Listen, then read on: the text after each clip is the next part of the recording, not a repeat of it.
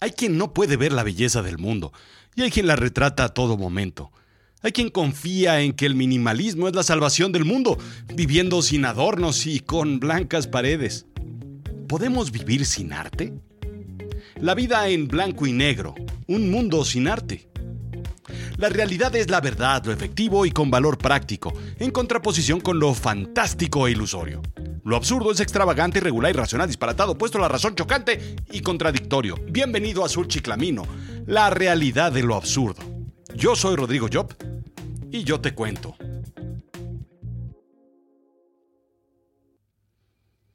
A ver, a ver, a ver, a ver, a ver, a ver. Pinturas al óleo. Juego de pinturas al óleo. 40 piezas, 1500 pesos. Paleta para mezclar, eh, 150 pesos. Lienzo. 14 lienzos de algodón para pintar al óleo de 12 por 9 pulgadas, 430, son muchos, pero va. Juego de pinceles, 10 pinceles, 200 pesos. Caballete de escritorio, 700 pesos. Mm, me lo brinco. A ver cuánto es, 1500 más 150 más 430 más 200, 1580 pesos. Son como 79 dólares. Eh, no está mal. Entonces, Entonces, ¿por qué es tan caro el arte? La obra subastada que ha logrado hasta este momento el precio más alto fue Salvator Mundi, de Leonardo da Vinci. Recaudó más de 450 millones de dólares en Christie's, New York, en el 2016, indica Art News.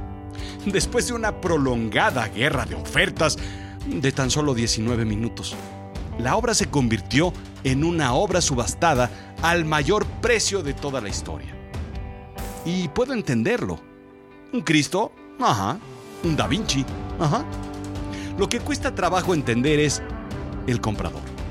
Mohammed bin Salam, el príncipe heredero de Arabia Saudita. Pero, ¿qué son 450 milloncitos? Y para un príncipe árabe, pues en realidad no es tanto. Si piensas que el Burj Khalifa ubicado en Dubái con más de 800 metros de altura y 160 pisos, costó escasas tres veces más que el precio de esa obra de arte, 1.500 millones de dólares. Igual que el Symphony of the Seas, el barco más grande del mundo que costó lo mismo, apenas tres veces su valor, que son 450 millones de dólares por un lienzo, algo de óleo y un marco. Porque Oye, me imagino que venía con Marco, ¿no? Sí, sí me dicen que sí venía con el Marco. Ahora imagina cuánto puede llegar a costar, no sé, la Yoconda, las Meninas, el Guernica, el Beso. ¡Puta! La materia prima cuesta nada comparado con lo que puede llegar a costar una obra de arte. ¿Por qué? Todo tiene que ver con la interminable espiral de los millonarios billonarios quiero decir.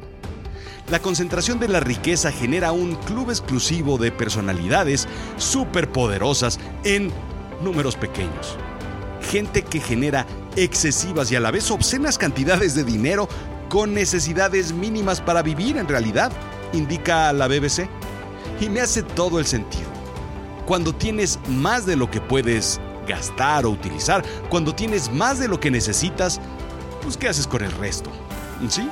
Comprar un filete cubierto de oro de 24 quilates con el chef Salt Bay por 300 dólares. Nada que unos buenos tacos de bistec encebollados con salsa molcajeteada no puedan igualar o superar, dicho sea de paso. La otra es comprar arte. Hace unos años, Steve Wynn, dueño de los famosos casinos de Las Vegas, se recargó y rompió un cuadro. Le rêve, el sueño Acto que seguramente le quitó el sueño durante algunas noches, porque su valor era nada más ni nada menos que de 139 millones. ¿El autor? Un Picasso. Como diría el sabio filósofo y pensador mexicano El Canaca, apúntele, pero no hay error que no pueda arreglarse en el mundo de los millonarios. Una vez reparado, lo vendió por 150 millones de dólares. Así no más. Mientras alguien puede comprar un yate por mil millones de dólares, alguien más con el mismo capital puede comprar otro igual. Los cartones se igualan y aburridamente somos iguales unos a otros. ¡Qué aburrido! Sin embargo, nadie puede comprar otro Manet, otro Cézanne o Rafael. La economía de la escasez. En 1990, el mercado de compraventa de bellas artes tenía un valor aproximado de 27 mil millones de dólares a través de distribuidores y representantes de arte y casas de subasta. Para el 2007, tan solo 17 años después, el mercado se había triplicado en valor, casi 66 mil millones de dólares, indica Claire McAndrew, PhD en economía por parte del Trinity College de Dublín. Cuando las obras se mantienen relativamente en un número constante, eh, porque no podemos revivir a Picasso o a Dalí, y nuevos compradores de arte entran al mercado, la ecuación se desbalancea. Millonarios asiáticos, árabes, indios y de otras partes del mundo tienen ahora interés por un mercado que antes estaba dominado por aristócratas europeos y millonarios americanos. La oferta constante y la demanda se incrementa pues el precio sube. Pero sigo sin entender, y esto es una duda verdaderamente legítima. ¿Por qué nos gusta el arte? ¿Por qué me gusta el arte?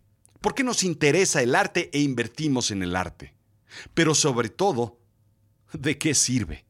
En realidad, el arte es algo que simplemente está. Si lo piensas bien, no sirve de nada. No aporta nada de forma tangible, no ayuda en nada a la sociedad, y no me lo tomes a mal. Si bien adorna y embellece, no salva vidas. No crea empleos, no quita el hambre, no genera riquezas en masas. No beneficia en nada como sí lo hace, por ejemplo, la ciencia. Permite tener avances en muchos aspectos, como en mejor y más eficiente transporte, mucho más eficaces medicinas, procesamiento más rápido para que hagamos cálculos computacionales mejores.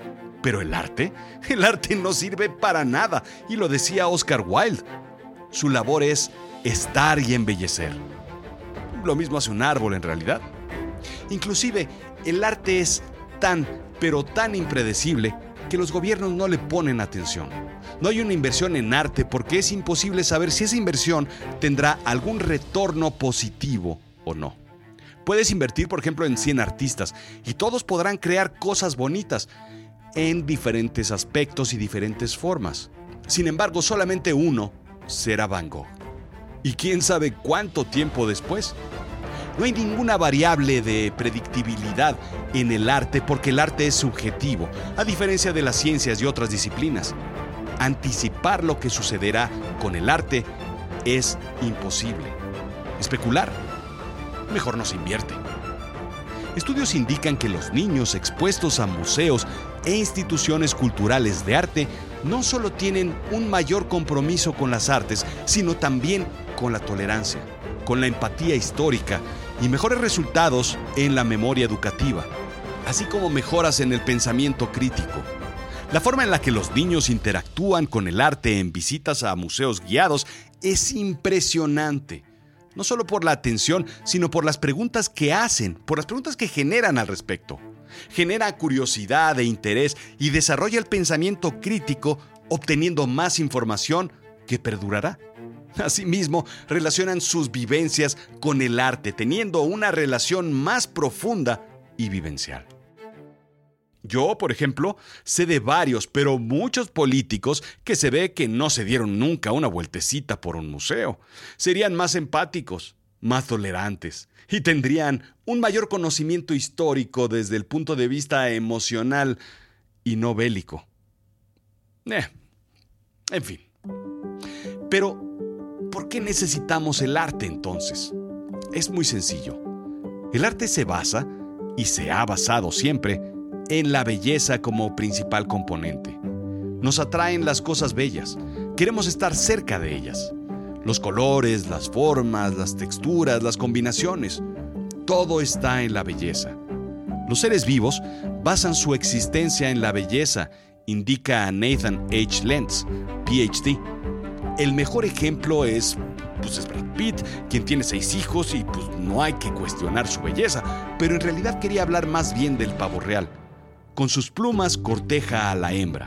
Un buen cuidado de limpieza extiende sus plumas, así como la correcta colocación con el sol para que brillen lo mejor posible, puede atraer un harem de hasta 5 hembras, indica Smithsonian. Y no es distinto para el resto de los animales. Buscamos la belleza, y el arte es la mejor forma de plasmarla. En algún momento se cortejó con el arte, y no me dirás que no. ¿Qué mejor regalo para una reina que un cuadro del rey? Eh, claro, distorsionando un poquito la realidad del cutis carcomido y granoso. ¿O a poco crees que ellos no hacían Photoshop y todos, todos los aristócratas del siglo XV y XVI tenían rostros rozagantes como nalguitas de bebé? Nah. Sin embargo, el arte también tiene un interés en resaltar las emociones y la recordación. Las pinturas rupestres, por ejemplo, tenían la intención de recordar qué hacían nuestros ancestros. Las pinturas se convirtieron en pictogramas y los pictogramas en letras, palabras y textos completos, llevándonos al arte de la escritura. La narración basada en otra cosa más allá de los dibujos y los colores. El objetivo, sí, la trascendencia. No hay duda alguna. Sin el arte, no sabríamos cómo vivían nuestros antepasados. No habría información y probablemente cometeríamos más errores del pasado de los que actualmente cometemos nuevamente. ¿Te imaginas cometer más errores aún? Y todo por no tener arte. Vaya. Hay algo extraño que sucede con el arte. Con el buen arte, quiero decir. Es lo único en el mundo que mientras más tiempo pasa, más valor tiene. Por definición, todo lo demás se devalúa con el tiempo. Piensa en lo que invirtieron los antiguos reyes de Europa, solicitando un cuadro tras otro, una escultura tras otra, un palacio tras otro. Después de 200, 300, 500 años, seguimos disfrutando de esas maravillas. Por eso viajamos a Europa, por eso Europa tiene tanto turismo y por eso visitamos sus museos. Por eso recorremos los pasillos y nos amontonamos detrás de cuadros pequeños, pequeñitos, para verlos, porque son hermosos, porque son únicos porque son antiquísimos. Porque verlo es una experiencia única para nuestra alma. Reflejamos emociones en él y disfrutamos visualmente del arte. Y ahí está el valor y la ganancia. El arte nos nutre emocional y espiritualmente. ¿Por qué está el arte en nuestras vidas? Sí, algunos porque tienen exceso de ingreso, dinero de sobra, y pues comprarlo pues es invertir incluso es tener algo que no tiene alguien más, es alardear. Para otros es comunicar hechos y emociones, es mostrar sentimientos, es recibir sentimientos, es enseñar, es contar una historia a través de un solo vistazo, un flashazo, una sola imagen. Pero lo triste es cómo tratamos a los artistas. No hay una estrategia para crear más y mejores artistas. El arte es una materia, un interés extracurricular. Los niños pueden o no tomar la clase de arte, pueden asistir o faltar, pueden sacar 10 o pueden sacar todos cero y en realidad no hay ningún problema con ello. Pues es arte. Mijo, no te preocupes. No agrega ningún valor curricular o a la economía, de forma directa quiero decir. De forma indirecta, claro que aporta a la creatividad, al interés, a la atención, al desarrollo cognitivo. Por supuesto, el arte lo embellece todo, embellece todo lo que toca porque, pues porque es arte. Por definición, el arte es belleza. Comunica y atiende deficiencias en el ser humano. De eso nos sirve el arte. El arte transmite emociones y en un mundo en el que cada vez somos menos emocionales y cada vez somos más racionales, eso lo es todo. Comunica lo que pasa y subraya lo bueno y lo malo de la sociedad. De eso sirve el arte, para hacer conexión corazón corazón, cuando estamos excesivamente conectados cerebro-cerebro. El arte es la expresión máxima del ser humano y no existe nadie en el mundo que no se enganche con una expresión artística al menos, que no se emocione con una pintura, con una obra literaria, con una danza, con, con, con lo que sea. Y eso es todo lo que permitirá sobrevivir a la revolución de la inteligencia artificial que viene. ¿Te parece poco? El arte es lo que nos mantiene humanos y listos. Para mí eso es suficiente. En conclusión, sí, necesitamos más arte y más artistas. en todas, todas sus facetas.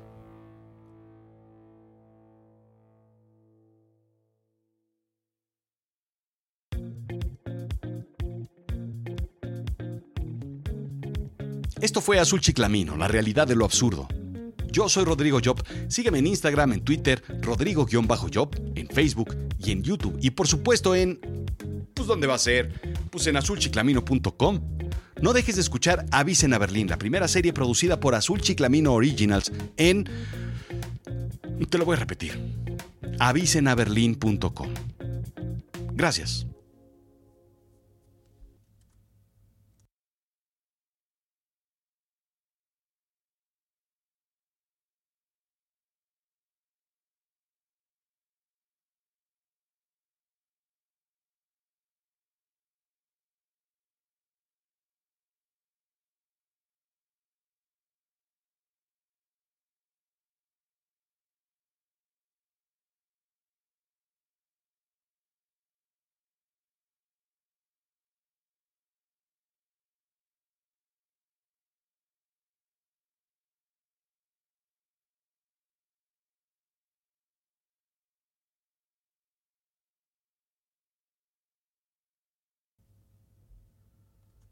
Oye, compadre, y eso del arte que, pues, que con el tiempo es lo que va agarrando más valor. Pues usted cree que el vino es arte entonces? Pues mientras más viejo el vino, pues más caro es, ¿no? Se va haciendo, pues, como, como, pues, como más valioso y además, pues, pues es más bello cada vez, ¿no? Más rico, más emocionante, más... Y además comunica, ¿no?